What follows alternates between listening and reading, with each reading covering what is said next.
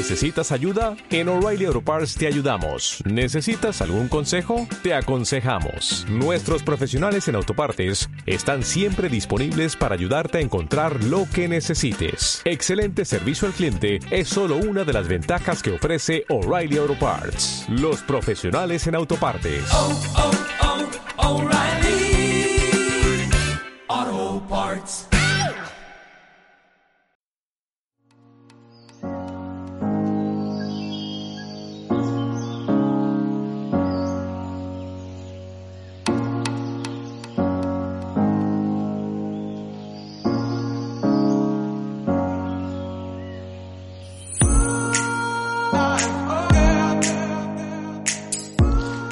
Hola y bienvenidos a un nuevo podcast de Planeta Montaña. En los mandos de todo esto se encuentra Santi Alfranca y quien nos habla es Nacho Vizcasillas. Hoy hemos invitado al programa a Carlos Garranzo, que mañana sábado parte rumbo al K2. Ya estuvo por aquí Sergi Mingote y teníamos pendiente charlar con el 8000 murciano, así que todo un lujo. Luego estaremos con Lorenzo Hortas para que nos cuente qué pasa en el Mayo Fire de Riglos. Por cierto, muchas gracias a todos los que nos seguís, ya somos más de 200 en iVoox y aprovecho para pediros que nos sigáis en cualesquiera de las plataformas donde se aloja Planeta Montaña, nos mandéis sugerencias al correo tdg.com o en el Twitter Planeta Montaña y nos leáis también en exploraragón.com. 20 segundos de Pío en Galí y con Carlos Garranzo. Pío te espera a la estación de esquí del Sobrarbe con nieve natural y garantizada por contrato, alojamientos de calidad y diferentes actividades para todos. Compra tu forfait o reserva tu estancia en la estación más alta de los Pirineos directamente en www.pioengali.com.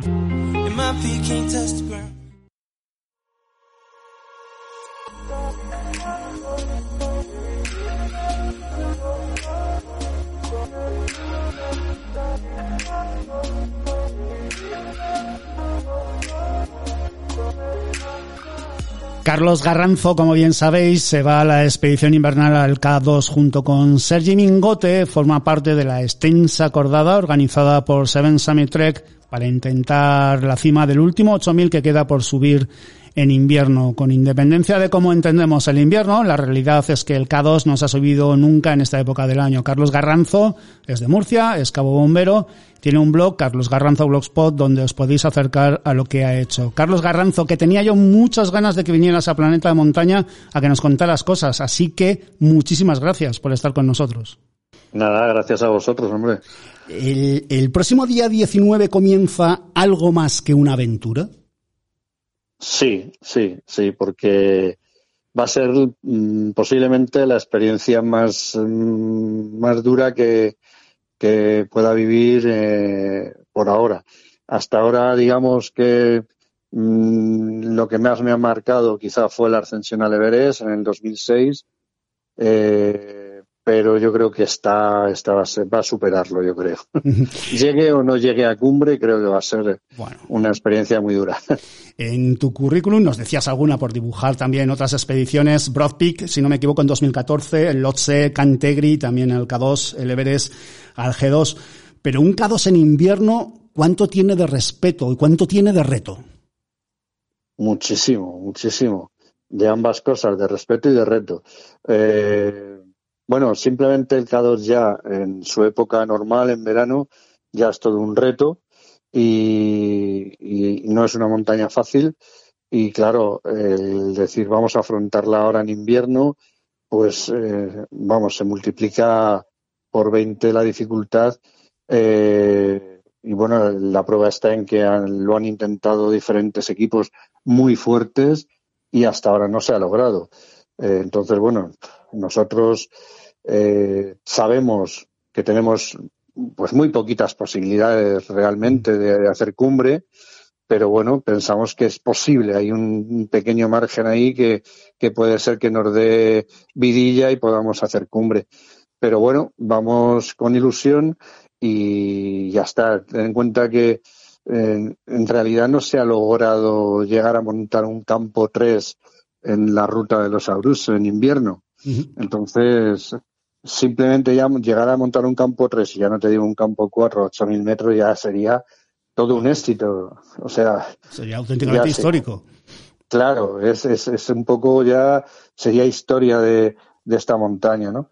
Luego ya, si encima pues podemos rematar con cumbre, vamos, eso ya sería increíble, ¿no? Pero bueno, queremos ser realistas, ir poquito a poco, paso a paso, y vamos a ver, vamos a ver, porque aquí eh, podemos ir muy fuertes, podemos llevar un material estupendo, que lo llevamos, pero también es cierto que ahí lo que va a mandar va a ser la climatología. Y es lo que va a decidir si vamos a poder llegar a la cumbre o no.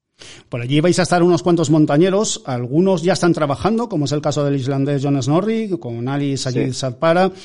eh, que ya han estado por el campo base avanzado. He leído vía Krisana Apurna que han fijado cuerdas al campo 1 y van al campo 2. ¿Cuánto hay de competitividad en este intento de hacer cima en el K2? Pues eh, yo no lo sé en el resto. En nosotros ninguna. Eh, nosotros eh, creo, nuestra idea es de ir todo lo más con la menos mm, problemas entre nosotros. Intentaremos aunar esfuerzos y trabajar todos en la misma dirección, porque creo que es la única manera de conseguir que se llegue a la, o, o que esta expedición pueda llegar a, a tener éxito, ¿no? Si cada uno rema en un sentido, está claro que vamos a fracasar todos. Uh -huh. eh, creo que la única manera de, de que esta montaña podamos eh, o llegar a cumbre o llegar más alto que en otras ocasiones va a ser el, el poder ponernos de acuerdo entre todos. Que por otra parte, sinceramente, no creo que tengamos demasiado problema en eso. Hay muchos que nos conocemos ya, eh, muchos de los equipos de los Serpas que van también de Serensami ya los conocemos. Entonces, bueno, también es inevitable que en un grupo tan grande haya individualidades y que cada uno quiera en un momento dado, eh, pues a lo mejor imponer su criterio y tal. Pero yo creo que, que bueno, que yo creo que al final llegaremos a un acuerdo y podremos, podremos aunar esfuerzos. Eh, pero Carlos, esto, esto se piensa a nivel de mar. Eh, estás en Barcelona ahora, ¿no? Estás en, además en casa de sí. Eh, sí. Esto que dices a nivel de mar eh, se piensa así. A 6.000 metros sí. de altitud, mantener este, este discurso mmm, tiene que ser difícil por el frío, por, por el roce, por el viento, sí, por el aburrimiento. Sí. Quiero decir, eh, no lo digo en plan mal, ¿eh?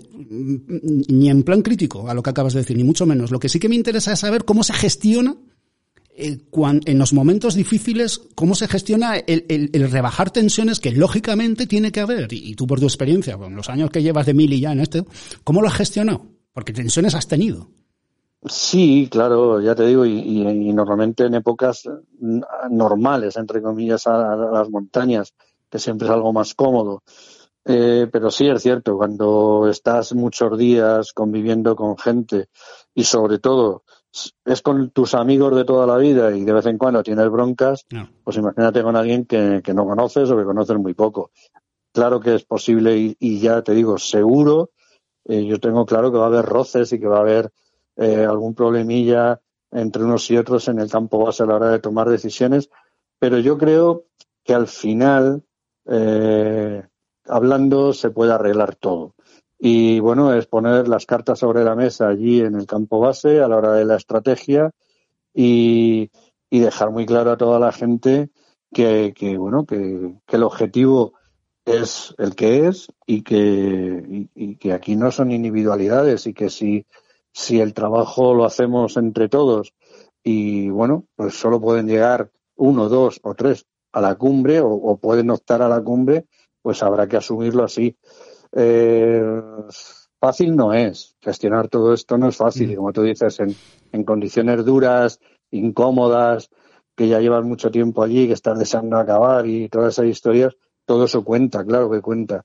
Pero bueno, eh, también ahí la experiencia pues hace que te lo tomes de una manera o de otra y también Sergi, que en este caso es eh, pues un poco el encargado junto con Dawa Serpa de, de poner los puntos sobre las is allí, uh -huh. eh, pues yo creo que al final eh, se optará por, por, por, seguir el criterio mmm, que se diga, ¿no? Uh -huh. y... No, no puedo asegurarte que vaya a ser éxito al 100%, a lo mejor hay alguien que se rebota y que y que decide, eh, pues yo qué sé, tomar sus decisiones a nivel individual, pero yo creo que, que va a ser un error porque, como he dicho antes, yo creo que aquí la única manera de, de, de lograr un éxito es aunar fuerzas y todo lo que sea separar el, el, que se separe yo creo que pierde todas las posibilidades de cumbre.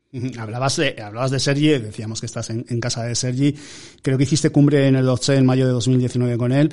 Imagino sí. que cuando uno comparte alegrías y momentos duros se establece una relación especial, ¿no? No sé si una relación de hermandad, porque a veces entre hermanos es peor, pero imagino que, que se cose un vínculo de unión maravilloso, ¿no? Sí, sí, la verdad. Yo, bueno, a Sergi yo le conocí en el año 2000 en la expedición que hice, una expedición murciana que hicimos al Gasembrun 2. Él iba con otra gente y teníamos el mismo objetivo. Bueno, en aquella ocasión la climatología no nos permitió subir y la verdad es que desde, entonces no, hemos, no volvimos a coincidir en expediciones y tal hasta el 2018, pero sí es cierto que antes de esa fecha sí estuvimos muy en contacto telefónicamente, porque a lo mejor yo me había planteado alguna montaña que él ya había hecho y para pedirle información pues le llamaba y tal y fue a raíz de una llamada suya en el 2018 y que quiero hacer Prospig y, y, a lo mejor K2 y tal y como él sabía que yo me había quedado muy cerquita de la cumbre del Broad oye si te quieres quitar la espina vente conmigo y la verdad es que desde entonces pues mm, pues la verdad es que muy bien. La relación con él muy buena, eh, también es muy fácil relacionarse con él, no, mm. no es una persona difícil para, para mantener relación. Y, y, siempre que puedo pues, pues estoy ahí en las expediciones, últimamente le acompaño, en el proyecto que ha hecho este verano de la Olympic Route pues también estuve apoyándole ahí un poquillo en la zona de las montañas que, que hacía cuando se bajaba de la bici.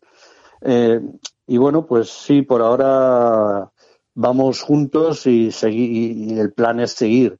Él seguirá con su proyecto de los 14 miles sin oxígeno y yo le acompañaré pues en las expediciones que, que pueda, la verdad. Uh -huh. Ya por cuestión profesional, ya, ya este año ha sido mi último día de mi último año de trabajo, ya me he jubilado, con lo cual tengo todo el tiempo del mundo para, para poder dedicarme a esto. Pues, pues enhorabuena por, por, tu jubilación. Claro, lo único que nos falta ahora es, a mí ya tiempo tengo, ahora lo que me falta es dinero, pero bueno, bueno pero poco a poco. El dinero es una cosa que viene y va. Eh, bueno, eh, bueno. Eh, ¿eres, ¿Eres madrileño residente en Cartagena, murciano? ¿Se puede sí, decir? soy, sí, sí, nací en Madrid, por cuestión de trabajo aprobé las oposiciones de bombero en Cartagena y bueno, pues ya está, llevo ya viviendo 34 o 35 años en Cartagena, con lo cual, pues ya de, de allí, de la zona. No, no más que de preciso porque ¿Eres el primero en subir al Everest de Murcia o de Cartagena? No que me quiero meter sí. en líos, ¿eh? Pero no, no, como entre Cartagena ver, y Murcia se suele decir lo que se suele decir. Sí, sí, siempre hay esa rivalidad. No, pero, pero sí, bueno, eh, en su momento fui el primero de, de la región de Murcia en subir al Everest y, y, sí, eh, luego ya otro, otro chaval ya que sí es murciano eh, logró subir, con lo cual digamos que murciano de nacimiento, pues yo no he sido el primero, pero de, habitante de la región de Murcia y federado en la región de, en la Federación Murciana, sí fui el primero en, en hacer el Everest por la cara norte. Perfecto. ¿Y, y cómo se entrena montaña por ahí por, por, Murcia? Que sé que tenéis montaña, por cierto. No, pero sí, lo digo que, lo que, pasa... que, que en, un, en, un, año tan extraño, con, con tantas restricciones por, por la COVID-19, ¿cómo ha sido entrenar para ir al calor? Sí, pues muy difícil, porque en principio empezó el año que teníamos planes de, con Sergi de haber ido pues a la Napurna y tal, y nos fuimos a Chile a aclimatar, como hicimos el año anterior, que nos dio muy buen resultado. Cuando volvimos de Chile, justo al día siguiente nos, eh, nos, nos eh, metieron a todos en casa y ya no pudimos salir. Luego, este verano, pues lo que te dije, Sergi se inventó este, el programa, el, el proyecto este de Olympic Route, uh -huh. y bueno, pude salir, hacer algo por ahí, pero ya ahora últimamente, preparando ya más específicamente para el K2, pues en principio yo estaba intentando ir por Sierra Nevada, quería escaparme a Pirineos y a los Alpes, pero al final, eh, pues con esto de la COVID nos eh, prohibieron salir a nivel municipal eh, con lo cual yo de Cartagena no podía salir. Entonces, fíjate, entrenando a nivel de mar, con montañas que no pasan de 600 metros y con unas temperaturas por encima de los 20 grados. Claro, era, ha sido un entrenamiento muy atípico, ¿no? Lo único, bueno, pues he podido hacer un entrenamiento eh, de cardio para intentar coger resistencia, pero todo lo que yo quería de intentar entrenar un poquito en altitud y con temperaturas mm, más invernales ha sido imposible. Solamente ahora estos últimos días que hemos estado en Cervinia, eh, pues sí, hemos aprovechado los tres o cuatro días que hemos estado allí, pues para subir a unos, algunas zonas por allí por cerca de los 4.000 metros. Sí hemos pillado mucho frío, de hecho un día pillamos veintitantos bajo cero. Eh, y bueno, pero ha sido lo único que hemos podido hacer. De todos modos, tampoco me preocupa en exceso porque, bueno, eh, primero el trekking de aproximación al campo base, que ya lo conozco, pues te da margen para ir poquito a poco aclimatando y tal. Y luego vamos a tener muchísimos días de campo base y muchísimos días para estar allí aclimatando, preparando. Vamos, tenemos tiempo para aburrirnos. Sí, sí, sí. Eh, Sergi Mingot estuvo por aquí, por, por Planeta Montaña, contándonos con, pues, eh, pues un poquillo ciñéndonos a cómo va a ser esa expedición que, que está ya a la vuelta de la esquina al K2. Eh, había una parte de, de, polémica, o se puede entrecomillar así como polémica, de que si es un, una parte comercial la expedición, si no lo es. Sí. A mí, eh, yo creo que hay que respetar al máximo cualquier opinión. Eh, lo mío es que el mero hecho, la mía, si interesa a alguien, es que el mero hecho de intentarlo, me parece que está al alcance de muy poquitas personas, lo cual ya me parece eh, para quitarse el sombrero. Eh, otra cosa es el estilo y estas cosas, que ahí cada uno tendrá sus preferencias. Yo no sé si quieres decir claro. algo al respecto. Bueno, decir? es que yo, yo en ese sentido, eh, lo hemos hablado, Sergio y yo lo hemos hablado bastantes veces, eh, y compartimos la, la misma idea. Eh, nosotros, teniendo diferentes estilos a la hora de subir, porque uh -huh. él tiene claro que va sin oxígeno a los 8000 y yo tengo claro que si lo necesito me lo pongo, si no lo necesito no lo me lo pongo, pero si lo necesito no voy a renunciar a una cumbre por no ponérmelo. Pero lo que tenemos claro es que en el monte eh, está ahí, no es de nadie, y bueno, siempre que sea respetuoso y eh, con, con la montaña y luego seas honesto con lo que tú haces y con lo que dices, pues perfecto. Lo que está mal es mentir. Lo que está mal es decir, oye, lo he subido sin oxígeno y me he puesto oxígeno. Eso está mal. Lo que está mal es decir, he estado en la cumbre y resulta que no, que te has quedado 100 metros más abajo. Todo eso es lo que está mal, pero que una persona vaya y que uno vaya en una expedición comercial, que otro vaya por libre. Es que hoy en día, mmm, vamos a ver, eh, ¿quién no va en expediciones comerciales de una manera o de otra? Quizás eh, sí es cierto que, bueno, hay una figura de cliente que, se puede reconocer más y de hecho en esta expedición, pues Seven Summit lo que ha hecho ha sido un poco mezclar los dos conceptos, el concepto de cliente y el concepto de, de alpinista. Y entonces, pues ahí va a haber un grupo de gente que van o que vamos a intentar trabajar eh, junto con, lo, con, el equipo de los Serpas de Seven Summit a intentar equipar la montaña y tal. Y habrá otro tipo de gente que no van a trabajar como tal en la montaña, sino que van a estar aclimatando, esperando a que se equipe y cuando esté equipada, si al final se puede, pues hacer el intento a cumbre. Entonces, uh -huh. bueno, eh, es el modelo que ha elegido Seven Summit y bueno, pues yo creo que es válido y cada uno, pues bueno, opiniones hay para muchos y la verdad es que, bueno, también es cierto que opinar eh, desde un sofá y tal, pues es muy fácil, ¿no? Eh, yo insisto, mientras se diga cómo se va a hacer, y cómo se ha hecho, creo que, claro. que todo, todo, todo es lícito. Pero Carlos, fíjate, me interesa más saber eh, eh, la ropa que vais a llevar, que la habéis cogido en Annecy, ¿no? Hace, hace unos días, sí. como quien dice. Eh, porque claro, se habla de que el frío, pues bueno, pues eh, te pones una rebequita y lo superas. Eh, pero el viento, eso son palabras mayores. Sí, el Entonces, problema. Por eso, ¿qué, ¿qué, ¿qué, tipo de ropa lleváis para intentar que el viento no sople tanto? Sí, bueno, eh, el problema efectivamente allí la meteo es muy dura, más que en el Himalaya de Nepal. y en particular en la zona del K2 por, por la situación que tiene la montaña, la climatología es muy variable y muy dura y los vientos es lo peor, porque sí, efectivamente la temperatura puede ser muy baja, pero la sensación térmica provocada por el viento pues hace que podamos registrar temperaturas de 60 bajo cero y cosas así. Eh, aparte de que la velocidad del viento pues es la que te va a impedir sobre todo trabajar en, la montaña, ¿no? Y bueno, pues sí, efectivamente estuvimos eh, en la fábrica de Millet, que, que Sergi es deportista de Millet, y estuvimos allí viendo el tema y al final pues nos han hecho unos monos de pluma especiales para nosotros. no están a la venta ahora mismo, es un prototipo eh, con una serie de modificaciones que les hicimos y tal. Y, y, esperamos recibirlos en uno o dos días, porque de hecho nos han llamado hoy diciendo que están en aduana ya, pero había un problema y no lo han podido mandar todavía, no lo, no lo hemos podido recibir, pero bueno, esperemos que se solucione entre hoy y mañana. Y el resto de equipación, pues sí, ya va llegando, nos lo han mandado desde Anesi, donde está la fábrica. Y, y, y sí, la, la, equipación además eh, han, han, invertido en diseño y en tecnología. Uh -huh. eh, la pluma es una pluma, el mono lleva, una, lleva más cantidad de pluma de la normal. Eh, bueno, le han puesto una piel alrededor de la capucha para evitar que la nieve nos entre. Eh, la pluma lleva un tratamiento también, que es donde está la tecnología, por, por coger los rayos infrarrojos del sol.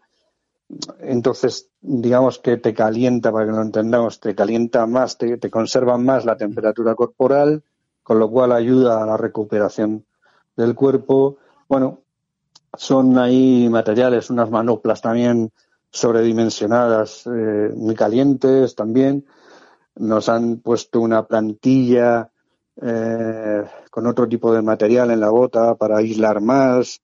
Bueno, son cositas que van sumando uh -huh. y que hacen que, bueno, no, no que estemos perfectamente y agustico allí, pero, pero quizás sí, sí un poquito mejor que con el material normal, ¿no? Ese agustico es muy murciano, ¿eh? Ese me ha salido, sí, me ha salido. es que son muchos años aquí. eh, eh, ¿Os vais a llevar jamoncito?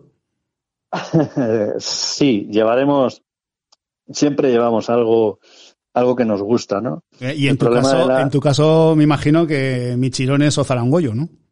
Bueno, eso ya va a ser un poco más difícil. Pero para mí, la, eh, yo lo que sí llevaré es leche condensada, eso te lo aseguro. Anda. Que es lo que, Cuéntanos, eso es lo que. ¿Qué, es esto de, de llevar leche condensada? Bueno, porque hay gente que lleva pues barritas energéticas, geles y mm. todas estas cosas para recuperar. Y, yo la verdad es que todo eso como que no me apetece mucho. Sin embargo, la leche condensada pues no deja de ser azúcar claro. y, y, me viene muy bien y me gusta. Entonces, el problema de la alta montaña es que te quita el hambre y, y no te apetece comer nada y ya te cuesta comer lo que te gusta si encima llevas algo que no te gusta pues al final no comes. ¿no? Entonces, yo intento, siempre intentamos llevarnos algún capricho. También es cierto que, bueno, que en campo base vamos a tener una alimentación bastante variada y aprovechamos mucha de esa alimentación para intentar subir algo para arriba. ¿no? Pero sí, algún capricho, pues algo de jamón, algo de queso y cosillas así, seguro que, que llevamos. También es cierto que vamos muy limitados con el equipaje porque llevamos gran cantidad de equipaje y, y los kilos en el avión pues son muy caros. ¿Tú duermes bien a partir de 6.000 metros de, de, altitud? Porque dormir Yo duermo bien en cualquier lado y sin problema, vamos. Me duermo de pie si hace falta. No, no, es cierto. Tengo, tengo ese, ese don, como dicen muchos. Perdón. Tengo esa, esa particularidad. Yo todavía no he tenido problemas nunca de dormir en la montaña, a la altitud que sea. De hecho, cuando estuve en el Everest, en la cara norte, el último campo estaba a 8.300 y, y en los libros yo había leído que todo el mundo decía, ah, eh, ahí nadie, no duerme nadie, eh, ahí se tumba uno e intenta recuperar, pero no se llega a descansar. Bueno, yo llegué allí, le pregunté al serpa que iba conmigo, ¿a qué hora salimos? Dice, a las 11 de la noche. Digo, pues despiértame. Y me dormí al momento y me despertó cuando tocaba despertarme. O sea, yo Eh, eh, Que eso es algo que me viene muy bien porque recupero muy bien. es que eso es un lujo. Puedo- ¿eh? claro, puedo llegar muy hecho polvo, como de hecho llego a lo mejor al campo, llego reventado pensando que ya no puedo subir más y al día siguiente me levanto y digo, anda, pues sí, estoy nuevo, venga, vamos para arriba. Entonces, sí, sí, duermo muy bien. Estamos con Carlos Garranzo, eh, que en ese intento al K2 se va a juntar eh, como mucha gente. Cada semana se van anunciando nuevos montañeros. La última, o más bien la penúltima, es eh, Magda Korzowska, creo que lo Sí. he dicho bien. Bueno, más o menos, más o menos. es difícil de pronunciar. Es que se podía apellidar Pérez. Eh, Sí. ¿Dónde está o, o crees que está el límite entre la colaboración de cordadas, el trabajo de cada una? Bueno, yo creo que el límite está en, en no pasarse en, los- en- en lo que tenga cada uno marcado. Eh, yo creo que mientras que todos rememos en la misma dirección, como he dicho antes, no va a haber problema. Y Pero Y que, toda- crees que va a haber buen rollo, ¿no? Un poco por ahondar en lo Yo- que comentabas antes. sí, yo creo que en el fondo eh, nuestra, nuestra idea es, es esa, es de que eh, sabiendo que habrá situaciones difíciles que habrá que afrontar en el momento y que habrá que intentar solucionar sobre la marcha, pero pensamos que al final eh, pues el sentido común se impondrá y yo Mm. creo que, que aunque haya pueda haber algún rebote o pueda haber alguna historia, yo creo que en Mm. general la cosa puede salir bien. Y además es que yo creo, vamos a ver, eh, esta expedición es una expedición muy difícil de llegar a cumbre, pero también te digo que con el equipazo de serpas que tiene Seven Summit, que se ha llevado a los mejores, y la gente que va a haber de, alpinistas eh, buenos que hay ahí para trabajar, eh, somos un- un equipo muy potente. Entonces, si nos diera una tregua el tiempo, yo creo que quizás este año podría ser uno de, de los años en los que pues, fuera posible hacer algo ahí. ¿eh? Por, por eso eh, quiero insistir, porque eh, se ha levantado como mucha expectativa a, a- respecto a, a Seven Summit y a, a las expediciones que, que montado para, para, para que este año sea, este invierno sea el de la cima del K2. Entonces, yo no sé hasta qué punto si no se logra ese objetivo, va a haber un poco de decepción, o si con llegar hasta los 7.650 o 7.800 creo que fue hasta donde llegó Denis Urubko, eh, eh, llegar allí ya sería un éxito. Igual un poco menor por no haber hecho cima, pero sí un éxito porque sería algo histórico, pues llegar a esos eh, eh, 7.801, por ejemplo. Sí, mira, yo, yo, yo creo que cualquier eh, tentativa que se haga sobre la montaña eh, está bien porque al final es algo que va sumando. Eh, año tras año se van haciendo intentonas y naturalmente una expedición pues se va aprovechando de lo que las anteriores expediciones han hecho. Entonces, todo lo que sea eh, hacer intentonas a- al K2 en invierno ayudarán a que en el futuro se pueda llegar. Naturalmente, eh, como tú dices, ¿qué es una expedición exitosa? Pues para nosotros, posiblemente, simplemente el pasar la, la máxima altitud que se ha logrado en el K2 en invierno en los abrusos, porque Uruzco llegó a 7.800, pero por la cara norte, no por el espolón de los abrusos. Entonces, por el espolón de los abrusos no se ha llegado a montar campo 3. Entonces, claro, si logramos montar campo 3, ya, ya, ya sería, ya, ya haríamos historia ahí en el K2. Ah. Y todo lo que sea a partir de ahí, pues fíjate, mejor.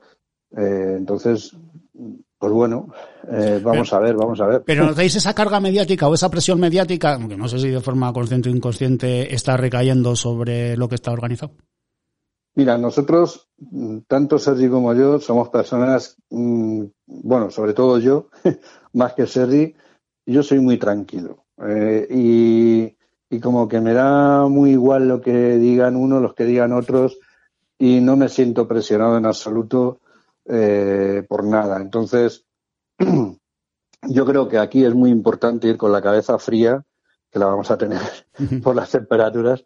Eh, creo que, que es, es muy importante el centrarse en lo que vamos a hacer y estar un poco al margen de, de lo que digan unos y lo que digan otros, porque si no, no va a poder ser. Sabemos que es una expedición que va a estar, bueno, ya está, de hecho, en todos los medios de comunicación y todo el mundo opina y todo el mundo da su punto de vista. eh, porque entre otras cosas, como la situación por la COVID en la que hay, pues no hay expediciones, con lo cual pues todo el mundo se centra en la que en la que hay y encima al ser el K2 en invierno, pues todavía más. Entonces no podemos estar presionados. Si estuviéramos presionados, eh, eso sería iría en contra de, de, de, de, de todo lo que sea tener eh, posibilidades de éxito. Entonces, lo mejor es, mm, pues bueno, pasar de, del tema. Naturalmente, al final te llegan oídas de lo que ha dicho uno, lo que ha dicho otro, pero lo mejor es no entrar al trapo. Eh, sabemos que hay muchas críticas y que, y que va a haber muchas críticas, eh, subamos o no subamos, pero no podemos estar entrando al trapo con la gente porque si no, no, no te centras, ¿no? Cada uno es muy libre de opinar. Yo creo que siempre y cuando eh, sean respetuosos y se haga con educación, cada uno es muy libre de opinar y ya está. eh, eh, no creo que haya ni más problemas que eso. Por cierto, leí en una entrevista que te hizo Oxígeno que tu mujer, María Victoria, te animaba a ir, que es ella la que te mete el veneno en el cuerpo para estas invernales. Pero cuando se acerca la fecha, os miráis con otros ojicos, hay más nervios. ¿Cómo se vive en casa? Bueno, en realidad ella, claro, yo sé que eh, en el fondo está preocupada. Lo que pasa es que sí, es cierto que a ella le encanta todo este mundillo de la montaña y, y claro, cuando me llamó Sergi, Sergi para el tema de, de si podíamos ir a esta expedición, que quería ir conmigo y tal, yo le dije, oye Victoria, me está diciendo esto Sergi, y me dijo, tira, vamos. o sea, que es ella, efectivamente, a mí me encanta, pero, pero, pero bueno, tener el apoyo de, eh, de ella naturalmente es importantísimo. Yo sé que se queda preocupada porque no lo puede evitar, y es que no es una expedición eh, muy dura y como todas las expediciones 8000, eh, ahí hay un riesgo que, que bueno, están, hay una serie de riesgos objetivos que no se pueden controlar y, y ya está. Y entonces, bueno, la preocupación es lógica. Pero bueno, eh, ella se lo pasa bien siguiendo la expedición, llevando las redes sociales. Y, y, bueno, y tengo su apoyo moral y su apoyo económico, porque encima ella es la que me ayuda económicamente para que esto vaya para adelante. Carlos Garranzo, ¿quién es Keitu? ¿Cómo? Perdón. ¿Que ¿Quién es Keitu? Ah, pues Keitu es una. teníamos, hasta hace unos meses teníamos un caniche que se nos murió. Y entonces, bueno, hemos estado buscando ahí un perrillo y, y precisamente ayer lo recogimos aquí eh, cerca de Barcelona. Y, entonces, pues le hemos llamado, es una hembra, pero la hemos llamado Keitu, eh, en plan así un poco span English, eh, en la pronunciación de K2 en inglés, pero bueno, escrito un poco K-E-Y-T-U. Sí. Y bueno, pues así, así le hemos llamado. Y pues bueno, pues eh, ya nos hemos quitado el mono de de tener perrillo y al mismo tiempo pues le damos un nombre algo original. Y bien blanquito.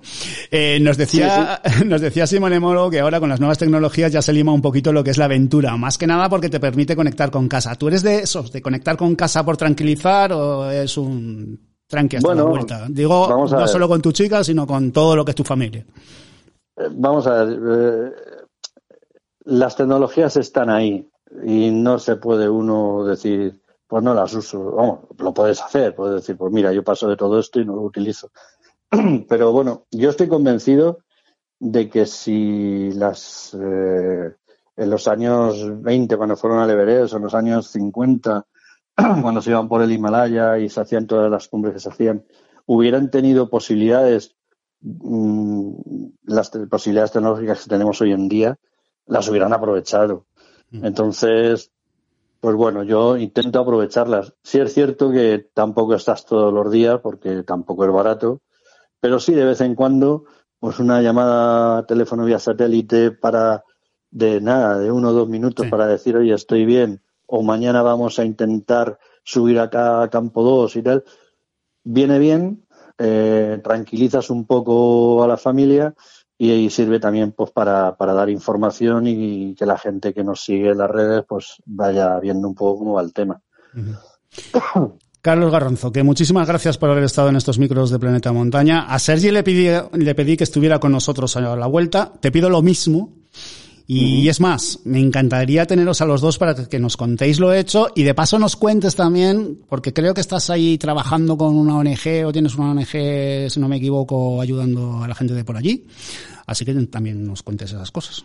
Sí, bueno, no es que tenga. La, el, Sergi es el presidente de una fundación eh, aquí y entonces eh, lo que hemos hecho a través de esa fundación es mandar unos 300 kilos de ropa y de calzado a, ahí a Pakistán para los poblados que andan por ahí en las montañas, que, el invierno va a ser muy duro y que este año, como no han tenido trabajo, pues la verdad es que lo llevan bastante mal. Y bueno, pues hemos querido intentar ayudar un poquillo en lo que podíamos. Y, pero bueno, ha sido una primera, una primera ayuda. Pensamos que más adelante podremos mandar más mm, tanto a Pakistán como a Nepal, porque además, pues mucha gente, muchos amigos que se han enterado después nos han nos han dado más ropa y tal, y, de hecho recibimos llamadas de vez en cuando, oye, ¿dónde puedo mandar ropa? Pues digo, ¿dónde? Pues, ¿Dónde? Bueno, ahora mismo mm, lo estamos recibiendo en, en ONAT Foundation, pero eh, cuando hablemos con Sergi, cuando eh, a la vuelta, y te contemos las cosas, entonces eh, te lo podremos decir más, más seguro. Porque además ahí ya veremos si el proyecto siguiente va a ser para Nepal o va a ser para Pakistán o qué. Perfecto. Carlos, que un auténtico placer, que lo paséis de lujo y, toda la suerte del mundo vida y por haber. Pues muchísimas gracias a vosotros. Intentaremos pasarlo lo mejor posible dentro de lo que cabe, pero seguro que la experiencia va a ser inolvidable. Muchísimas gracias.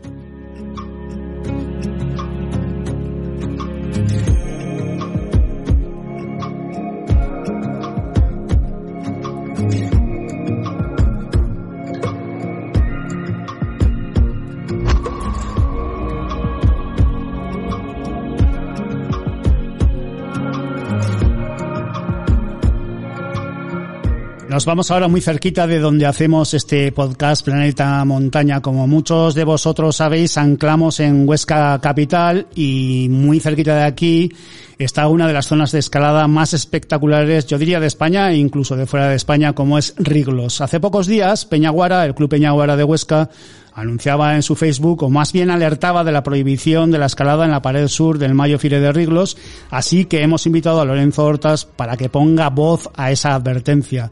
Querido Lorenzo Hortas, ¿qué tal todo? ¿Cómo estás? Pues muy bien de momento. que con lo que está cayendo ya es bastante. Sí, sí, sí, ya lo creo. Hay que, siempre hay que relativizar. ¿eh? bien, bien, muy bien. Eh, bueno, un inciso antes de hablar de, los mayos. ¿Ya, ¿Ya te has puesto los esquís? Ya me los he puesto solo para romper el maleficio porque como siempre en estas fechas ando liado haciendo belenes y, desaprovechando los días buenos de buen tiempo, pero bueno, como también me lo paso bien, pues no, no hay problema. Pero bueno, sí, ya, ya he ido a esquiar un día. El Belén, eh, vamos a recordar, en la Diputación Provincial de Huesca, para los que nos escucháis y estéis por Huesca, y si alguno puede venir dentro de la provincia hasta que no se levante todo esto, pues, pues eso, en la Diputación Provincial de Huesca está el Belén. Exactamente. Hemos puesto este año, este año un pequeñito, un pequeñito Belén, pero bueno, yo creo que, que ha quedado, que ha quedado bonito y bueno, creo que, que le gusta a la gente. Seguro que sí. Eh, a lo que vamos, lo comunicaba hace unos días Peñaguara, club del que eres el vicepresidente, si no recuerdo mal, y por eso queríamos que nos acotaras. ¿Qué es lo que ocurre en la cara sur del Mayo Fire de Riglos? Bueno, eh, lo que en realidad puso Peñagüera fue difundir una noticia que dio el gobierno de Aragón y, que pidió a los clubes eh, pues que la difundieran, que la dieran a conocer y es lo que Peñaguara hizo. ¿eh? Lo que ocurre en los mayores de Riglos, bueno, en, realmente en el Mayo Fide, en la vía Rábada Navarro, eh, hace, hace no mucho, eh, Toño Carasol, eh, Toño Carasol es un escalador de Riglos, seguramente uno de los mejores conocedores, de los mayos, un excelente escalador, pues escaló la Vía Rabada Navarro y observó que en la tercera reunión que se hace sobre una laja, una antosta, una, un trozo de roca, como si dijéramos pegado a la, a la pared, pues aquello se había deteriorado con las lluvias, con el mal tiempo y- o con el tiempo. ¿eh? Eh, se había deteriorado y le parecía que estaba en inminente peligro de, de caerse. Es un paso obligado porque hay que pasar por encima de, de esta laja. Entonces, a través de las redes hizo la advertencia de que estaba estaba peligroso, y que bueno, pues que a ver, había que solucionar aquello. El gobierno de Aragón se enteró, eh, habló con la Guardia Civil, hicieron un análisis de la situación y decidieron prohibir eh, la escalada en el Mayofide, una cosa que se va a corregir, según tengo entendido, porque claro, no, no solo es no solo no hay que pedir, prohibir la escalada en el Mayofide porque el peligro es muy concreto sobre una zona muy concreta. ¿eh? Realmente solo es en la cara sur, afectaría a tres vías. Eh, una es la Rábada Navarro, otra vía que aprovecha los primeros largos de la Rábada Navarro, que es la Luis Villar, y luego la, hay otra vía que no se hace apenas porque de mucha dificultad, que se llama Maldita Afrodita, que también le podría afectar este desprendimiento y bueno, eh, entonces mientras se soluciona, ¿eh? pues eh, se desaconseja o se prohíbe escalar allí. ¿eh? Por, lo- por lo tanto, se puede subsanar el problema.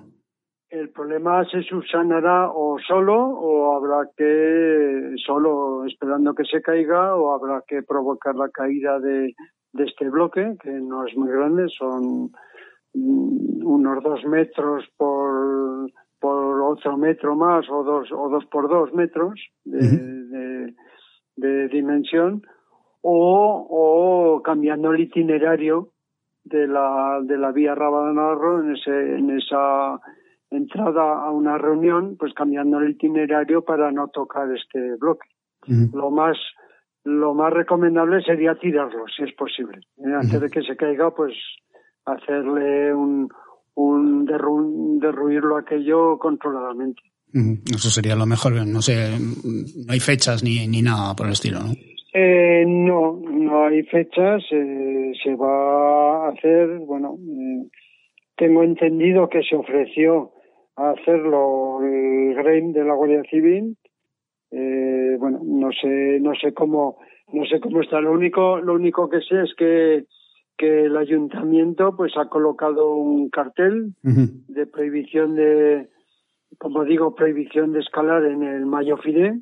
Sí, por, por grave riesgo de desprendimiento. por de riesgo de desprendimiento que nosotros hemos pedido al gobierno de Aragón que lo defina más, porque como digo, la mayoría de las vías no les afectaría este desprendimiento, que lo defina más a estas tres vías que yo he comentado y bueno, creemos que se cambiará, ¿eh? porque no tiene sentido prohibir la escalada en el Mayo Fire. A ver, los mayos de Riglos es una roca que siempre puede haber desprendimientos, pero Sí, pues está, es de arcilla y arena, ¿no? Principalmente.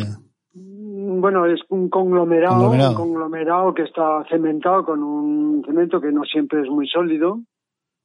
Hay vías que la roca es excelente, pero hay algunos tramos que, que la roca no es tan buena y la Rábada Navarro pues va por una roca que no es tan buena. ¿eh? Es una roca un poco descompuesta y, y bueno, y, y esto siempre ha estado así, pero por lo que contaba Toño Carasol, ahora está peor que siempre. ¿eh? O sea que, que eso, pues bueno, eh, si no, si nadie hubiera dicho nada y se cae y, y no pasa nada o pasa algo, pues mala suerte, pero sabiéndolo, pues lógicamente hay Mejor. que subsanarlo de alguna manera. Lorenzo Hortas, que muchísimas gracias por haber estado en Planeta Montaña y que a ver si un día mm, te vienes y charlamos tranquilamente. Bueno, nos cuentas cositas. ¿Eh? Que, su- es que susto, he pensado que me ibas a decir a algún día subimos la Rabada. No, ya sabes, ya sabes que a mí lo que me gusta en todo caso es ponerme debajo y con unos buenos prismáticos ver cómo subís. Yo os espero en el refugio. Ahora cuidado con las piedras y te pones debajo, ¿eh? Vale.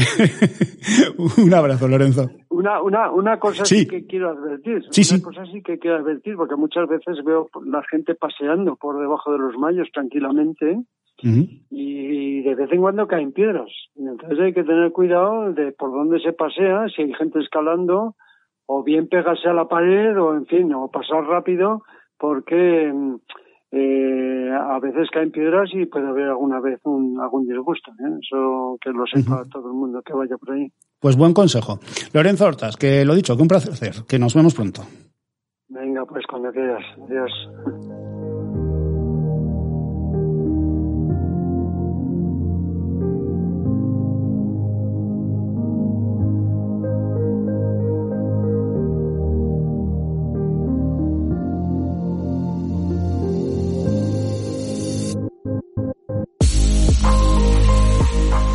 Nos vamos, no sin antes comentaros que en el farragoso proceso electoral a la presidencia de la FEDME, el pasado miércoles se supo que en la Asamblea de la Federación el más que posible candidato, Alberto Ayora, consiguió muchos más apoyos que el posible candidato Bernat Clarella. Ahora queda ratificar el resultado y si no me equivoco será el 30 de enero cuando se produzcan las votaciones definitivas después de que los candidatos a la presidencia presenten un mínimo del 15% de avales para optar al cargo de presidente de la FEDME es que es muy farragoso esto. Y de paso os anuncio que para el próximo viernes eh, esperamos tener un par de regalos por Navidad. Eh, por cierto, recordar que si tenéis la posibilidad de ir a la montaña, tener cuidado y que toda excursión termina cuando uno vuelve a casa. Ha sido un placer hasta el próximo podcast. Adiós.